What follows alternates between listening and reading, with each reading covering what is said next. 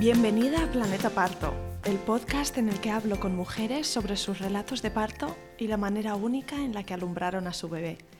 Yo soy tu anfitriona, Isabel Anthony, médico de formación, emprendedora, mamá de tres niños y activista a favor del parto respetado. Tanto si estás embarazada o simplemente te gusta escuchar un buen relato de parto, te animo a acompañarme cada semana y escuchar relatos emocionantes e informativos que te ayudarán a conocer y vivir el parto de otra manera. Mil gracias por escuchar el podcast y por formar parte de esta comunidad. En el episodio de hoy tengo conmigo a Santa Tortajada, que se considera a sí misma activista del parto natural y respetado desde el inicio.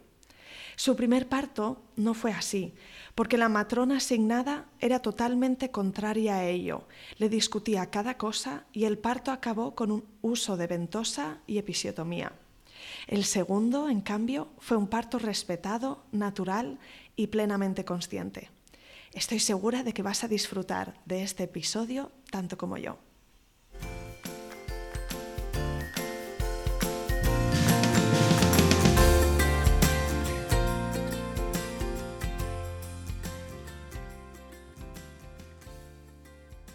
Bienvenida Santa al podcast Planeta Aparte. Mil gracias por estar conmigo hoy.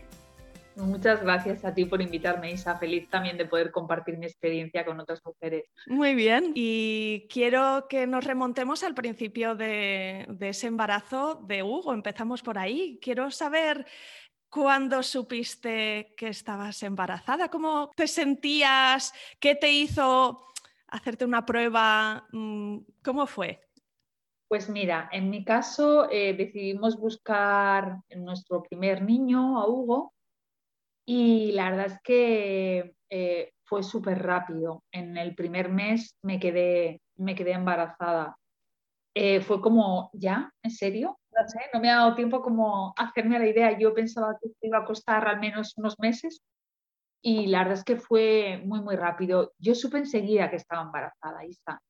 Eh, yo tenía más o menos unas reglas regulares, pero a los dos días de retraso yo ya me notaba el pecho como muy, o tres días, ¿no? Como diferente. Yo noté enseguida que mi pecho estaba diferente, más...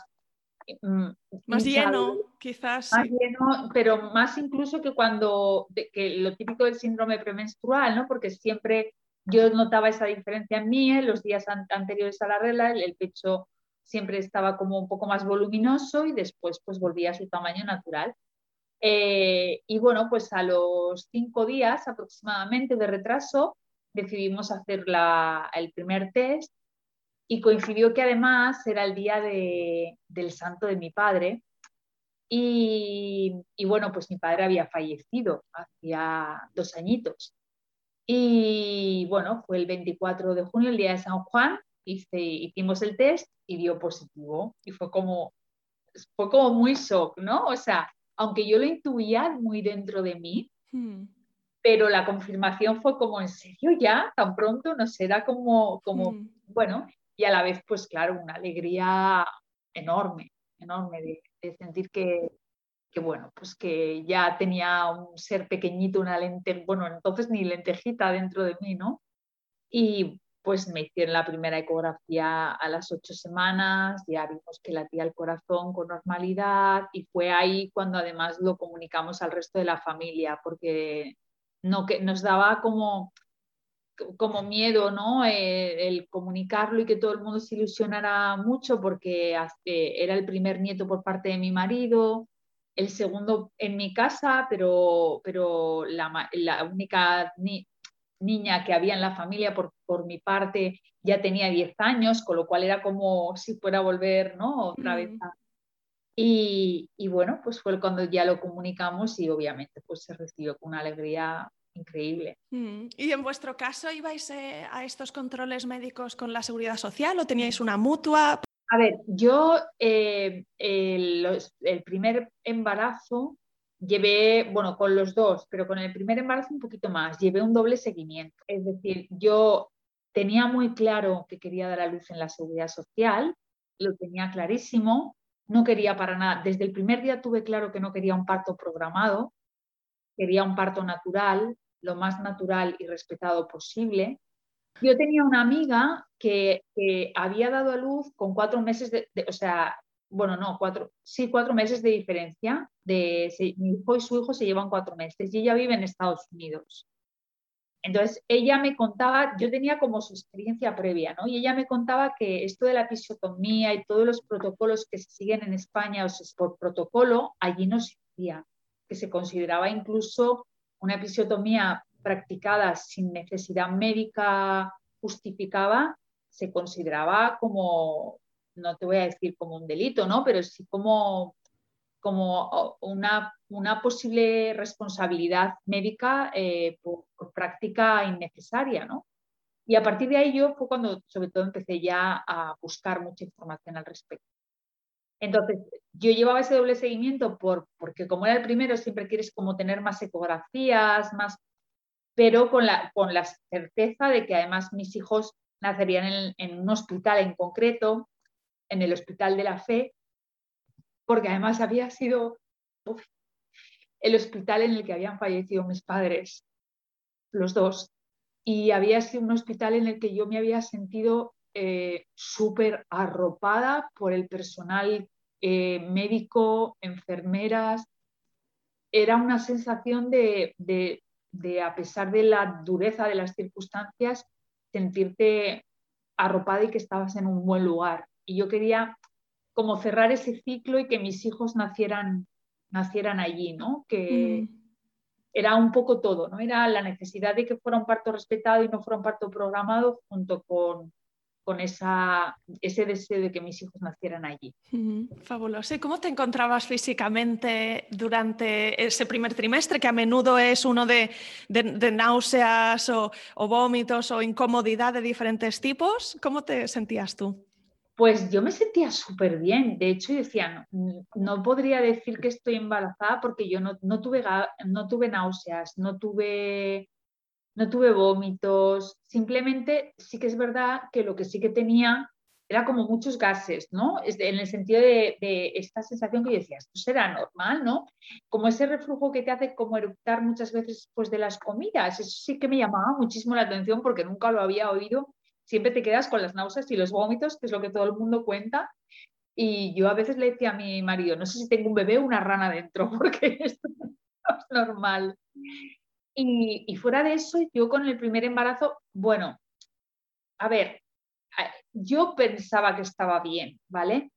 Eh, porque yo hacía vida muy normal y hacía, de hecho seguía haciendo deporte. Yo estuve haciendo deporte hasta los cinco meses y medio, deporte muy, muy suave, es decir, ya no hacía pesas ni, ni clases así, sino pues seguía yendo al gimnasio, hacía mi elíptica, pues hacía un poquito a lo mejor de cogía un poquito de peso para, para brazos, muy, muy, muy suave, pero yo seguía haciendo ese deporte. Sin embargo, me constipé en el, en el, a, finales de, a finales del primer trimestre. Sí, pues yo fue un 24 de junio, pues en septiembre más o menos me constipé. Y el constipado, y, entonces yo no sabía que tenía una enfermedad crónica sin diagnosticar que se agravó durante el embarazo, que era una bronquiectasia. De hecho, en el mes de agosto yo recuerdo un día de tener mucho ahogo, de sentir fatiga y tener que ir a la, farmacia por Ventolin. Me no, puedes tomar Ventolin si estás embarazada. Yo decía, es que no puedo respirar, es que o me dais Ventolin o me, o me, ahogo, porque era esa sensación de... Eh, porque digamos que las enfermedades, yo entonces no lo sabía, una enfermedad crónica durante un embarazo te puede dar por los dos lados. O bien se agrava y se, y se agravan los síntomas, o bien mejora. En mi caso, en el primer embarazo se agravó, en el segundo no. En el primero se agravó y de hecho tengo unas secuelas en los pulmones brutales de, ese primer embarazo, porque no me lo diagnosticaron y me decían que era asmática yo tenía una, una bronconeumonía, pero, pero de caballo, o sea, de caballo. Y no me lo diagnosticaron, simplemente me daban jarabes para la tos. y no, yo intenté ahí ya buscar más soluciones naturales porque como estaba embarazada, pues como veía que no me daban solución, que la solución en ese momento hubiese sido un antibiótico que hubiese podido tomar durante el embarazo, pues bueno, yo empecé a buscar otras opciones y, tampoco me fueron bien, la verdad. Sí. Sí, quizá eh, en, una situación normal te hubiesen hecho una radiografía del pecho y en tu caso no podían, ¿verdad? Y no sé qué otras alternativas hay, pero como que se, quedó ahí. ¿eh? No se lo plantearon. Mi médica de cabecera me se limitaba a decir única y exclusivamente que yo era asmática y que esta tos era normal del asma. Y yo le decía, pero es que viene con una cantidad de mucosidad que no es normal y además muy infectada claro, es que eres asmática, digo, pero ¿y es normal tener esto? Bueno, hasta el punto de, realmente, o sea, de realmente tener sangre, es decir, de... sí, de toser tan, con tanta fuerza que te estabas haciendo daño en los tejidos del, pulmón, ¿no? Supongo por esa fuerza de la tos. Y por la inflamación, porque la propia inflamación fue como una, una bronconeumonía que va causando heridas en el pulmón. Empezó a finales del primer trimestre y yo no dejé de toser hasta que nació el niño, porque aún tardaron, eh, aún me la diagnosticaron tres años después casi, cuando nació mi segundo hijo, bueno, dos años, cuando nació, a los diez meses de haber nacido mi segundo hijo. Y mm, a los cinco meses y medio, más o menos 27 semanas estaba, no llega, 26 semanas y media, casi 27, eh, un domingo empecé a tener contracciones.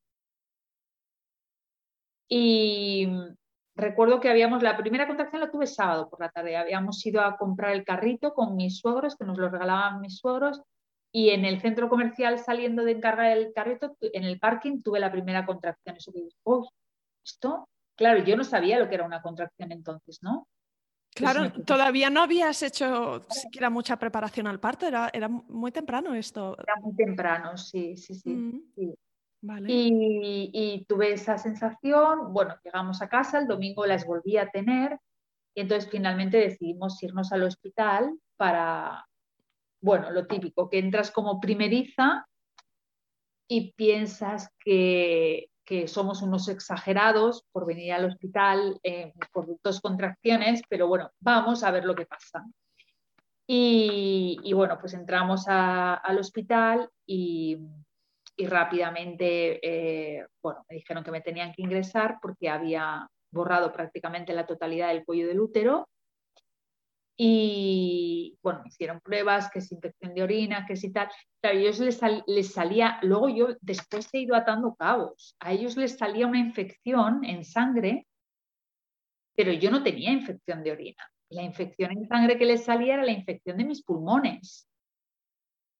Y, y bueno, pues en ese momento mucho miedo, mucho, mucho miedo. Claro, cuando te dicen con 26 semanas y media que estaba, que tienes una amenaza de parto prematuro, pues aunque sabía que estaba en el mejor hospital, porque además la FE es el hospital de, cuidados de, que tienen cuidados intensivos de neonatos, ah, tuve muchísimo miedo. Me, me dejaron en una habitación y la matrona, que la recuerdo, luego te contaré porque además fue súper bonito, que me tocó, Carmen, la recuerdo perfectamente, una mujer de mediana edad, pelirroja, eh, me calmó un montón y enseguida dejó entrar a mi marido. Eh, la idea era que el ginecólogo que además coincidió que era un amigo de la familia, me dijo que hasta la semana 32 estaba bien en el hospital, ¿no? Era, La cuestión es que me pincharon, eh, no recuerdo, la, es que no me acuerdo, la, inyección esta que te pone para madurar los pulmones del bebé. Sí, son corticoides, sí, que ayudan A, madurar los pulmones, sí. Me pincharon eso y, y me empezaron a dar una medicación, una pastilla que, que creo que era para la tensión, pero que por alguna razón o sea, e, e, estaba comprobado que tenía efectos beneficiosos para, para parar las contracciones. Bueno, los primeros días fueron de mucha angustia y mucho, mucho miedo, ¿no? Eh, tenía que hacer reposo absoluto, por supuesto, no me podía levantar de la cama más que para ir al baño y ya. Pero poco a poco eh, yo, superados los tres primeros cuatro días, yo veía, claro, cada vez que tenía una contracción me asustaba mucho, ¿no?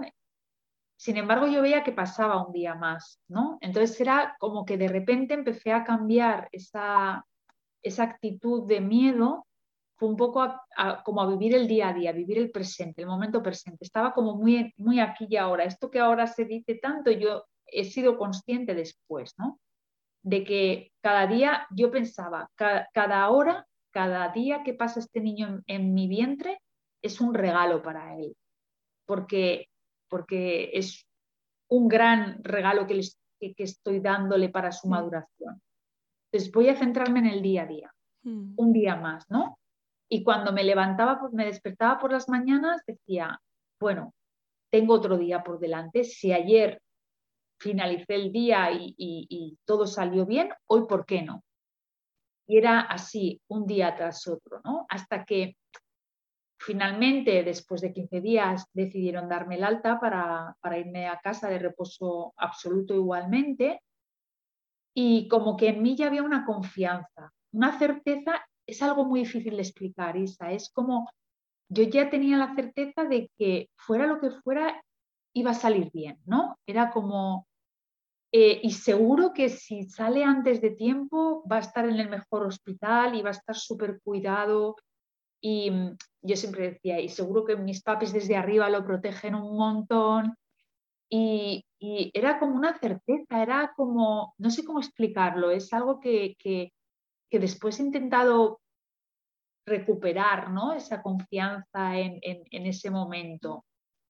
Y, empecé, pues eso, a centrarme en cada día, eh, en cuidarme mucho. Claro, estaba en casa, no tenía otro niño, estaba sola con él con mi bebé dentro, pues mucho tiempo pues a, observarme, a, observar el, a observarlo a él. Además era un bebé muy tranquilo. Y, bueno, sorprendentemente, Hugo nació en la semana 40 menos un día. O sea, llegué a término total. Totalmente, qué bueno, qué buena noticia, sí, sí, fabuloso. Sí. Y decías, Santa, antes que, tenías claro desde el principio que querías un parto respetado. ¿Y esto de dónde venía? ¿Era la influencia de tu amiga eh, que vivía en Estados Unidos o cómo es que lo tenías tan claro? Pues mira, ella, ella fue la primera que me dio como esas pinceladas, esa apertura inicial de conciencia, ¿no? De que había otros lugares en, los que se hacían las cosas de otra forma. Yo a la vez eh, había vivido ya muchas experiencias de mis amigas que habían dado a luz en partos programados con, eh, que se terminaban complicando y acababan en cesárea. Y había algo en mí que decía que un parto no podía ser eso. No todos los partos podían ser así, tenían que ser así necesariamente.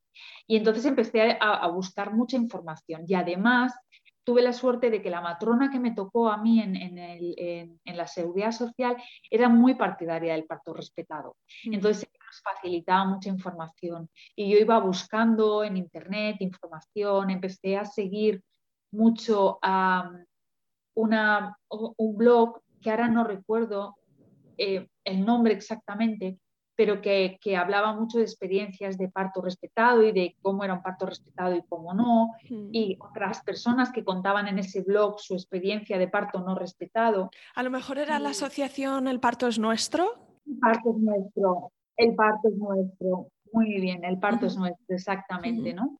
Y además yo recuerdo incluso defender con mucha vehemencia mi, deseo de tener un parto respetado con mi propia familia.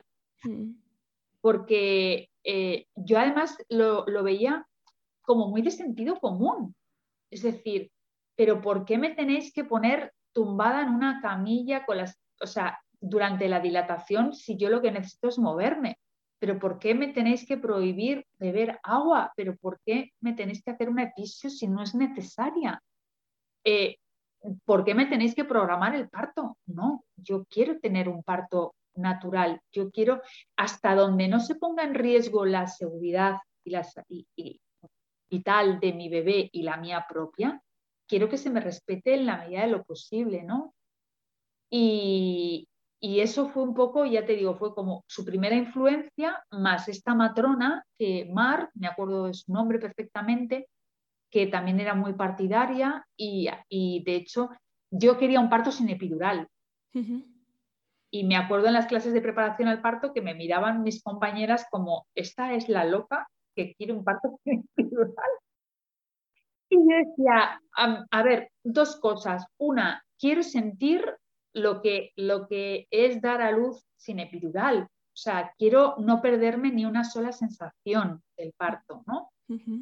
Eh, y, y, dos, es que creo que es lo mejor también para el bebé, incluso para, para mi propio trabajo de parto, pero también soy consciente de que yo contaba con una ventaja, Isa, y es que yo venía de una familia de partos muy rápidos y por lo visto esto se hereda.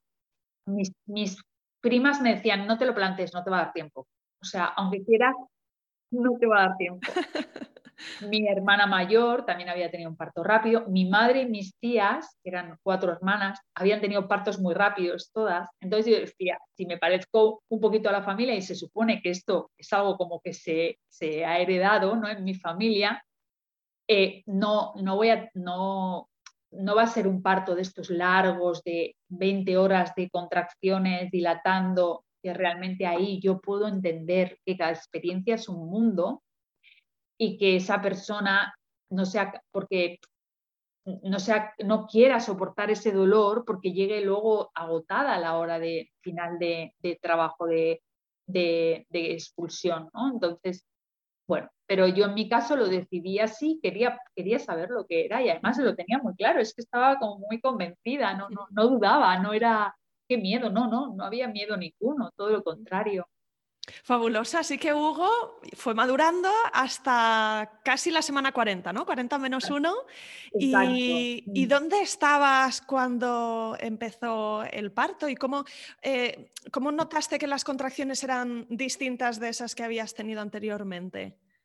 Pues había tenido contracciones por las noches, yo seguía teniendo contracciones y recuerdo que ese día mi marido había jugado a tenis, estábamos acabando de cenar, llegó tarde del tenis, estábamos acabando de cenar y cuando acabamos de cenar, que se fue a la ducha y eso que te quedas un poquito tú como en la mesa sentada, tuve una contracción muy fuerte y, dije, vale, mm, me pongo a recoger otra y entonces me fui a buscarle al baño y le dije, cariño, eh, date prisa en ducharte porque creo que esto va en serio.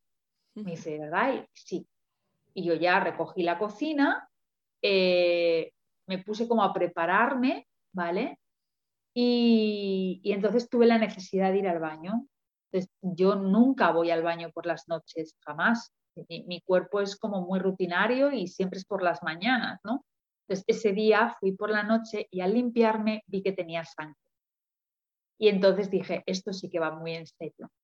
Entonces ya salimos pitando para el hospital y eso, eh, eh, la primera contracción fue sobre las 11 de la noche, llegamos al hospital a las 12 y media más o menos y cuando me reconocieron yo ya había dilatado 9 centímetros. ¿Qué dices? ¡Qué barbaridad! Claro, yo iba Casi completa ya. Yo creo que mi, yo iba teniendo contracciones, iba haciendo mi trabajo de dilatación poco a poco de forma que cuando ya eran muy, muy frecuentes, yo ya estaba casi en la parte final de dilatación, ¿vale? Sí, sí, sí. Y bueno, pues entramos al hospital, madre mía, dilatada de 9 centímetros, y entonces me asignaron a la matrona más mayor que había en el hospital, una señora de 60 y pico años, ya al límite de la jubilación, creo que era su último año, y que era totalmente contraria al parto natural.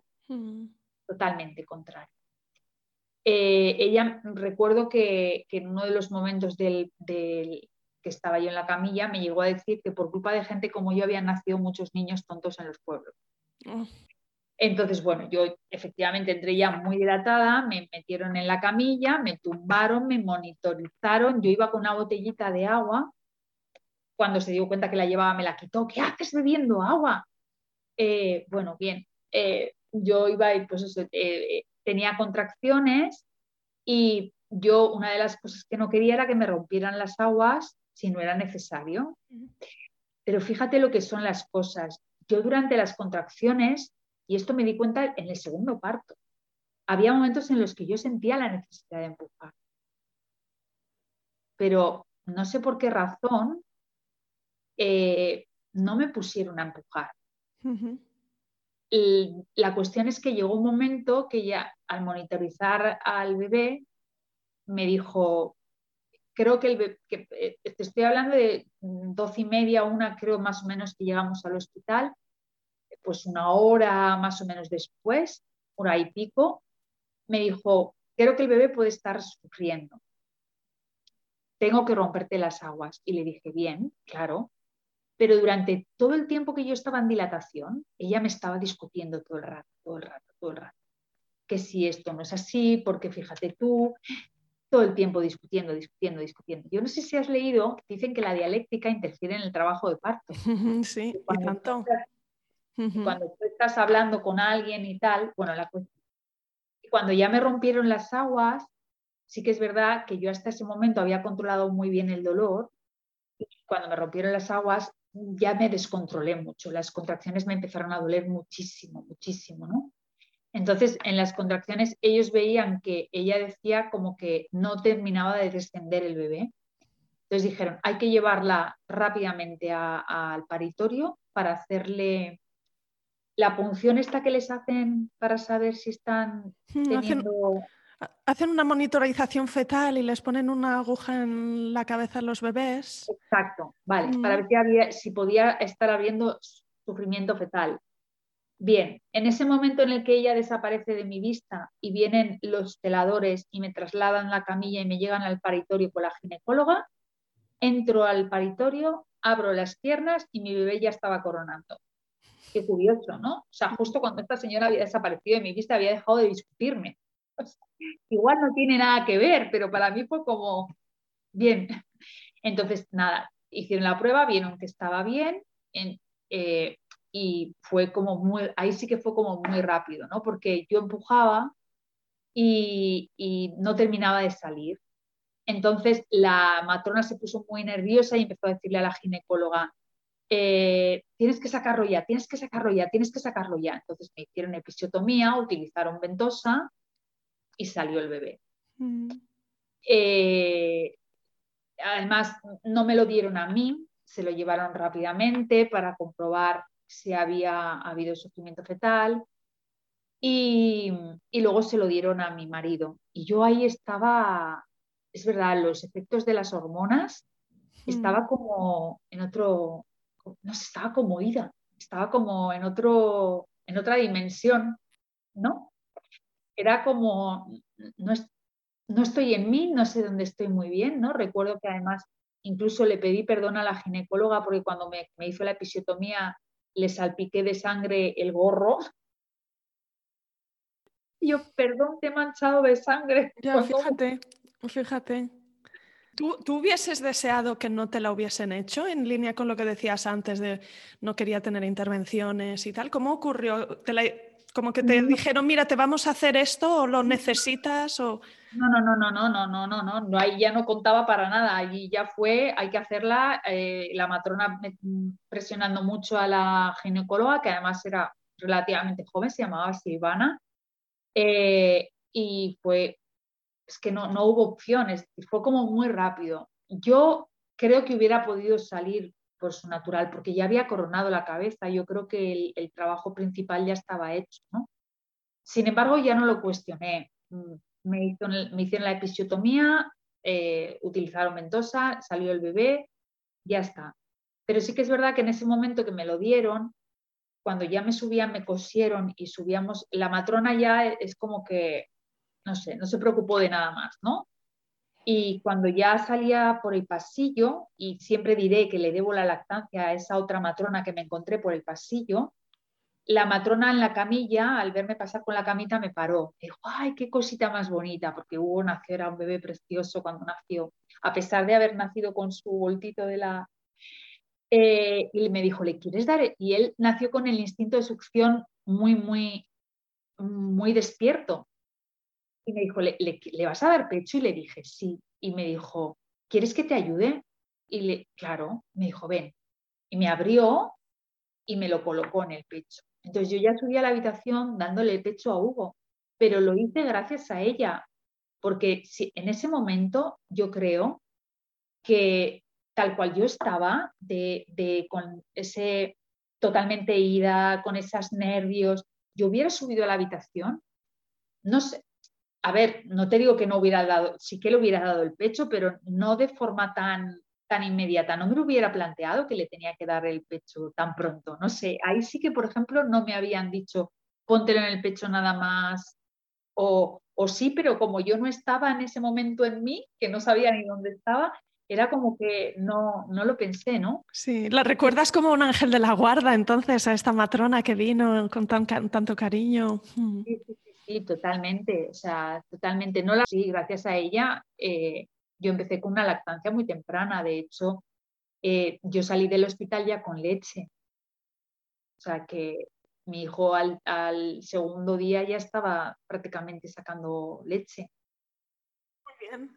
¿Y cómo te recuperaste eh, físicamente después de tener una episiotomía? Claro, hay unos puntos, hay, hay una recuperación física en cualquiera de los partos, ¿no? Y, desde luego cuando se da lactancia también hay una mezcla de hormonas, una explosión emocional. ¿Cómo fue para ti esas primeras semanas con tu bebé en casa? Pues em, por ejemplo, el tema de la episiotomía fue, fue dolorosa porque además cicatrizó, o sea, digamos que los puntos tardaron en quitármelos más de, lo que hubiera sido deseable, entonces eh, me tiraba mucho la herida, fue, fue complicado, la episiotomía fue complicada. Mi recuperación fue buena, yo me recuperé eh, físicamente, me recuperé bastante bien, los entuertos obviamente muy dolorosos, aunque doy fe de que los segundos duelen todavía muchísimo más. Es verdad. Aquello que dicen, ¿no? De que cada vez duelen más. Y que pillan por sorpresa, ¿verdad? Es como, ¡ah! ¿Por qué? Cada vez que te lo pones. Ya ha salido. Cada vez que te pones al bebé en el pecho dices, me quiero morir. Sí, sí, sí, es muy sacrificado de esos primeros días porque es como, no tengo descanso. Y luego también el tema de la lactancia, yo también había leído mucho sobre cómo, cuál, y la matrona que insisto, la matrona de la Seguridad Social que me tocó durante todo el seguimiento del embarazo, a pesar de que en los últimos meses yo no pude ir, era una mujer espectacular, nos había explicado muy bien, yo había leído mucho, había comprado el libro de Carlos González y sabía perfectamente cuál era la postura. Entonces recuerdo un día en la habitación, ¿no? intentando darle el pecho, eh, mi, yo, mi hermana, mi tía, el marido de mi tía, no sé quién más había, éramos, no sé, seis personas. Entonces yo le intentaba dar el, y él, Hugo no se cogía bien en ese momento, entonces yo le metía el dedito, le sacaba la boca y intentaba que se volviera para deshacer la ventosa y me lo volvía a colocar para que se volviera a coger. Entonces allí todo el mundo opinando, es que así no, es que, y hubo un momento, y eso siempre lo tuve muy claro, que dije, eh, fuera todos de la habitación saliros todos, por favor, y dentro de un ratito, cuando yo, cuando haya acabado, os aviso. Y mi hermana mayor, que yo no, ya no tenía mi madre, me miró con cara de, era la única que tenía niños, yo también, y le dije, yo también. y me quedé con él, tranquila, relajada, porque en esos momentos todo el mundo quiere ayudar y todo el mundo sabe más que tú. Mm.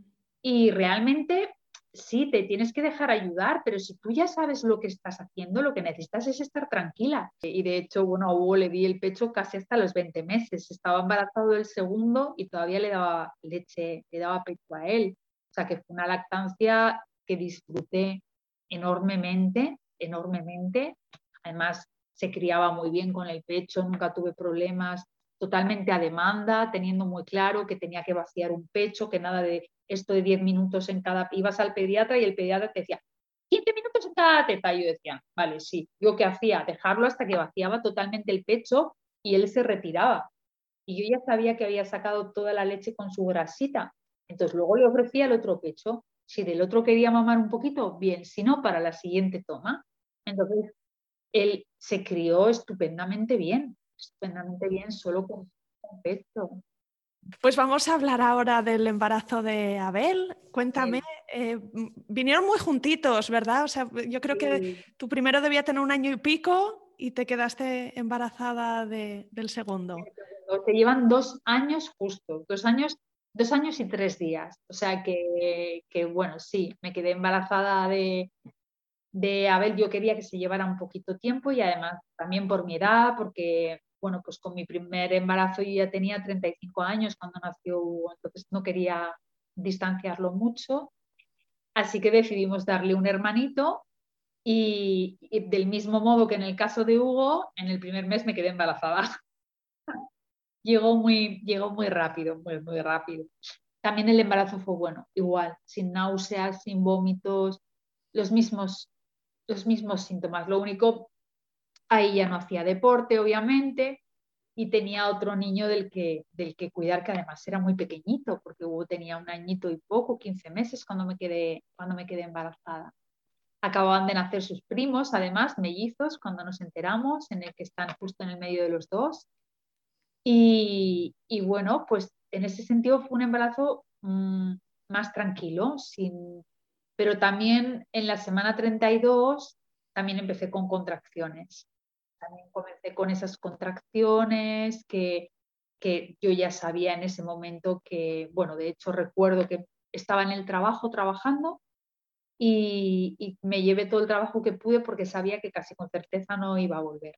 Dije, me llevo trabajo a casa para cuando me den el alta poder hacer algo de trabajo en casa por la idea de, de irme del trabajo sin, sin haber acabado todas las cosas que yo quería dejar acabadas, ¿no? Como me pasó la primera vez, que fue irme un viernes y ya no volver hasta después de nacer el niño. Y, bueno, pues em, me ingresaron de nuevo, esta vez igualmente con amenaza de parto, el cuello del útero prácticamente borrado, pero ya había una gran diferencia. Por un lado, estábamos en la semana 32, ¿vale? Con lo cual el riesgo para el bebé no era tanto y sobre todo yo ya tenía la experiencia del primer, la primera amenaza de parto, ¿no? Ya sabía que aquello podía salir bien, que si había salido bien con su hermano, podía salir igualmente bien con, con él, exactamente igual. Del mismo modo me pincharon los corticoides, me dieron la medicación y estuve, en el caso de Abel, muy poquitos días ingresada, lo cual también fue de agradecer porque tenía un niño muy pequeñito en casa, que recuerdo perfectamente cuando vino a verme con sus abuelitos al hospital, el momento en el que yo me, pude levantar para acompañarlo, para irse hasta el ascensor, ese, esa llantina del pobre Huguito que, se quedaba sin su mamá, ¿no? no lo entendía, obviamente, era muy pequeño, estaba... Y ya me mandaron a casa y el reposo en casa, obviamente con la ayuda de mis suegros, con, con Hugo, y el reposo en casa, pues como con, con Hugo, muy tranquila, muy en mí, no tanto como con Hugo, obviamente, porque tenía otra personita que dependía de mí, pero bueno, pues también con esa confianza de que, de que, saldría, de que saldría bien. Pero, pero bueno, del mismo modo, eh, fui a una revisión, en el caso Abel, fui a la revisión de correas en la semana 39. Y yo todas, ya desde la semana 38, ya hacía un poco de vida un poco más normal, no hacía ese reposo tan absoluto, sin hacer ningún esfuerzo, pero ya podía salir a comprar, sin, peso, dar ir a por Hugo a la guardería, volver.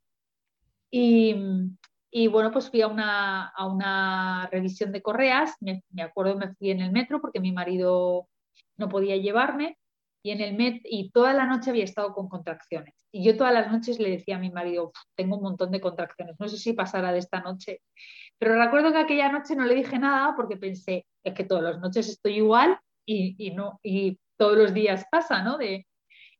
Total, que eh, camino al hospital, a la revisión, en el metro, bajando del metro, tuve la última contracción que me acuerdo que me quedé parada en la estación porque no me podía mover.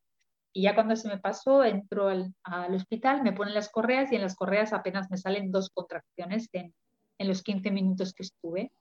Bueno, bien, pasó a la sala con, con las ginecólogas, me reconocen, me dicen, bueno, estás dilatada de 6 centímetros, te tienes que quedar. Te tienes que quedar. Yo digo, no. ¿Cómo que no? No, no, no, yo no me he venido preparada para quedarme ya. Escucharme, me dejáis que me vaya a mi casa con mi marido. Yo cojo la bolsa y me vengo. Me dice que no, que no, que estás dilatada de 6 centímetros, que además es segundo, que con que te des una vuelta al hospital igual lo tienes. Y al final les dije, bueno, yo llamo a mi marido vamos a por la bolsa y yo me vengo enseguida. Yo me conozco, yo ya sabía que ya no tenía contracciones.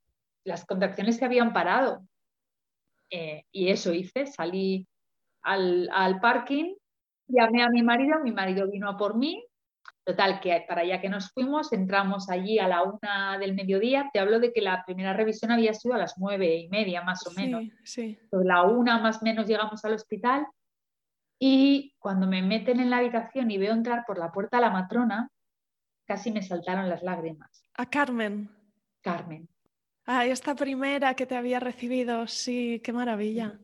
Carmen, la primera matrona que me había recibido durante la amenaza de parto de Hugo, que me había tratado con tantísimo cariño y que además ella era muy partidaria del parto respetado.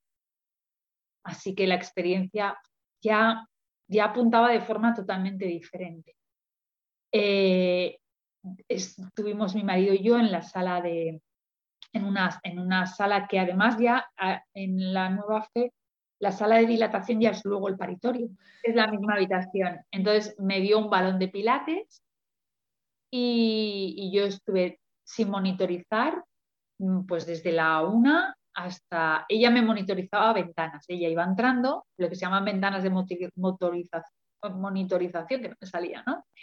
Ventanas de monitorización, me iba monitorizando cada cierto rato, iba viendo, pero yo no tenía ni una contracción ni media, estaba, mm, que yo estaba más relajado, no había manera, mm. no dilataba más, eh, a pesar de, ya te digo, yo iba con mi balón de pilates para aquí, para allá, haciendo esto, haciendo lo otro. Eh, bueno, finalmente ella tenía cambio de turno a las nueve de la noche. Y como son las siete y media o así, empezó a moverse muchísimo y enseguida yo empecé a tener contracciones otra vez. Y empezó a progresar la dilatación de tal modo que sobre las ocho y pico, más o menos, yo ya estaba prácticamente dilatada. Entonces, ella me preguntó, ¿tienes ganas de empujar? Y yo le dije, sí. Cuando tengo contracciones ya tengo ganas de empujar. Algo que no me preguntaron en el primer embarazo y en el primer parto. Yo las sentía, pero no me lo preguntaron. Y me dijo, bien, vamos, vamos a... La misma cama la convierten en, en, en potro, para que me entiendas, ¿vale? me, incorporaron y me dicen, la próxima contracción eh, em, em, empieza a empujar, ¿no? Entonces empecé a empujar y la bolsa de agua se rompió sola, mm. Directamente, se rompió. Y ya en la siguiente contracción ya coronó la cabecita de, Abel. Me acuerdo cuando coronó, le, le, dijo a mi marido, ven, ven, ven a verla. Y le dice, ¿quieres grabar? Y yo le dije, no en este momento lo pienso, bueno, a lo mejor la verdad es que fue un parto tan bonito que me hubiera gustado tenerlo de recuerdo, pero en ese momento fue como será necesario, no, no quiero que grabe, quiero que esté aquí conmigo, ¿no? Sí, que no esté con el móvil, que esté conmigo. Exacto, que esté conmigo. Y entonces, bueno, pues eh, ya Oscar se puso de mi lado, yo volví a empujar, le sacó la cabecita y cuando ya estaba sacados los hombros y demás, me dijo, ¿te lo quieres acabar de sacar tú? Y le dije, sí, claro. Entonces me incorporé, lo cogí, lo acabé de sacar y me lo puse en el pecho.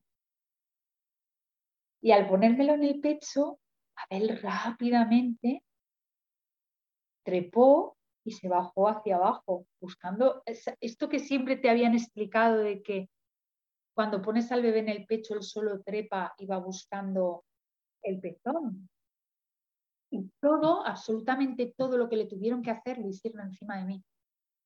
Limpiarle los ojos, eh, esto que le hacen, eh, la vitamina K que le pinchan, ¿no? En el piececito, la punción que le hacen en el escáner, no recuerdo todo lo que hacen en ese momento, ¿no? Pero todo lo que le tuvieron que hacer, lo hicieron encima de mí, lo taparon y se lo hicieron todo encima de mí. No me, no me separaron de él en ningún momento. Y Abel estuvo ahí enseguida, bueno, lloró y ya se agarró al pecho. ¿Y tú estabas en el séptimo cielo? En el séptimo cielo. O sea, mm, el dolor fue súper controlado todo el tiempo, todo el tiempo, controlé el dolor. Yo durante todo el tiempo sentí que estaba siendo dueña de mi parto y sobre todo me sentí muy conectada conmigo, con, con las sensaciones, con lo que necesitaba hacer, si necesitaba hacer recuerdo un momento que me sentí, me, puse incluso a hacer unas pequeñas sentadillas para favorecer el balón de pilates para arriba, para abajo, moviéndome con él. En todo momento sentí que me estaba escuchando y que estaba eh, que acompañada por Carmen, que en todo momento estuvo presente y me estuvo acompañando y, sosteniendo, y, y, por supuesto mi marido, y preguntándome qué necesitaba, qué no. Fue como muy consciente, fue un parto muy consciente. El dolor, ya te digo, apenas sí que hubo un momento, las últimas contracciones, que yo le, decía a mi marido, uff, ya no recordaba que esto dolía tanto, ¿no? Pero siempre consciente y siempre totalmente controlado. Y, ya te digo, lo que fue el momento de, empujar y, el nacimiento fue un momento muy, muy presente y, muy controlado. Para nada ese descontrol que tuve con, Hugo, ¿no? cuando ya me rompieron las bolsas de aguas, todo ese momento en el que ya se me, fui totalmente, que ya no sabía si estaba aquí o, estaba en la luna. En este caso fue una experiencia sea, increíble. Sí. Mm. Sí. ¿Y tuviste algún pequeño desgarro o te tuvieron que poner algún punto? Nada. Entonces, no tuve nada. O sea, es que no me tuvieron ni que coser. No tuve ningún desgarro. O sea, fantástico. La, la recuperación ahí ya fue muy diferente porque lo duro de la recuperación de Hugo para mí fue la episiotomía. Fue la, eh, fue, y ya te digo también por el hecho de que tardaron más tiempo de, del necesario en, quitarme los puntos y entonces la herida cada vez que me sentaba yo veía las estrellas. Y Santa, que, no sé si hubo algo que, que, a ti te quedó de esas dos experiencias que tú dijeras, wow, eh, dar a luz a mis bebés me ha hecho conocer conocer mi fortaleza, mi capacidad. ¿Qué fue lo que tú descubriste de ti misma a través de estas experiencias? Fíjate, algo que con lo que estoy conectando mucho últimamente en mi, en mi esta etapa de, emprendimiento, que es que en el fondo, cuando yo sé, o sea, cuando yo me escucho, como que hay una sabiduría en mí que sabe lo que yo necesito y, y qué es lo que, no sé cómo explicarlo, como si haya algo, como si algo en mi interior me dijera por ahí sí. Y que cuando yo lo escucho, eh, como que me siento totalmente alineada y voy en el camino, la resiliencia, ¿no? Con la amenaza de parto. Esa, esa experiencia para mí de, que cuando dejas de estar en el miedo eh, y te conectas con el aquí y el ahora, con cada día cuenta para mi bebé, cada día cuenta tanto en uno como en el otro, con los dos, ¿no? Lo que pasa es que con el segundo me salió más natural porque ya vivía, había vivido la experiencia del primero. Con el primero la tuve que forjar esa experiencia, ¿no?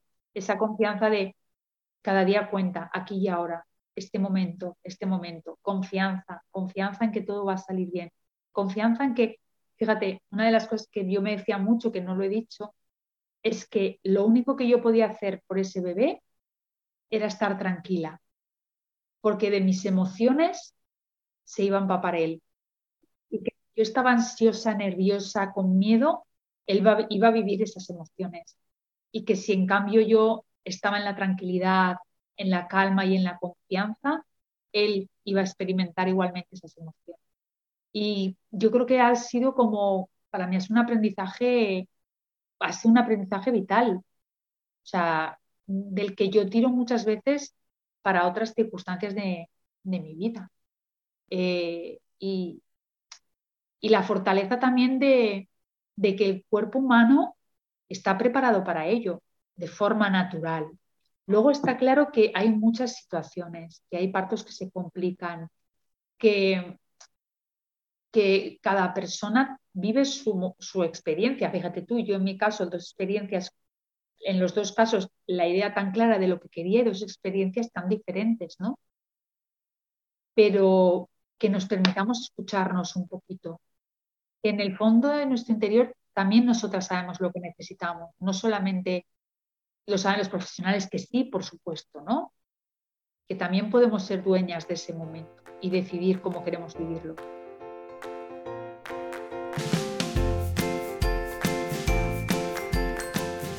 Aquí acaba este episodio.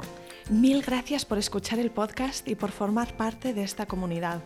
Si todavía no estás suscrita a mi newsletter, pero quieres conectar con una comunidad de madres y recibir todos los miércoles consejos gratuitos sobre embarazo, parto o crianza, ve a la web planetaparto.es barra recursos y suscríbete. Es gratis. Ah, y si conoces alguna futura mamá que pueda disfrutar de este podcast, por favor, no dudes en recomendárselo. De verdad me ayudas un montón cada vez que lo compartes. Mil gracias.